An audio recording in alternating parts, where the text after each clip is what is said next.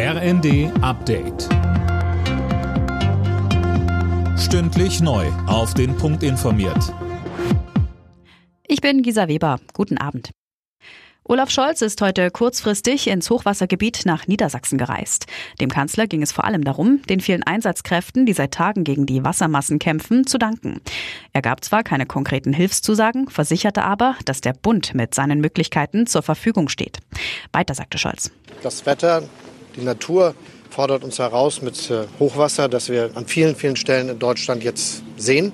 Wegen der Niederschläge, wegen der Schmelzen, wegen all dem, was jetzt zusammenkommt. Und deshalb ist es wichtig, dass wir im Land zusammenhalten.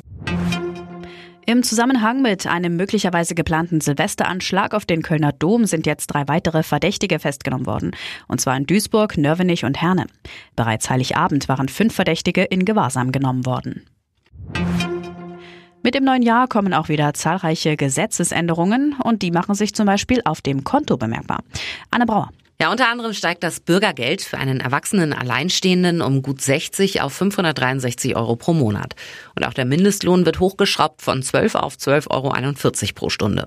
Damit verbunden steigt auch die Obergrenze für Minijobs. Entlastung für die Steuerzahler gibt's beim Grundfreibetrag. Gut 11.600 Euro und damit 700 mehr als bisher sind nun jährlich steuerfrei.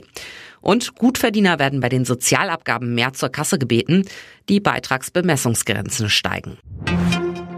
Bei der Qualifikation für das Neujahrsspringen der Vierschanzentournee in Garmisch-Partenkirchen ist Andreas Wellinger auf Platz 2 gelandet.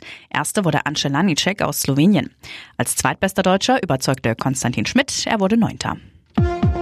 Alle Nachrichten auf rnd.de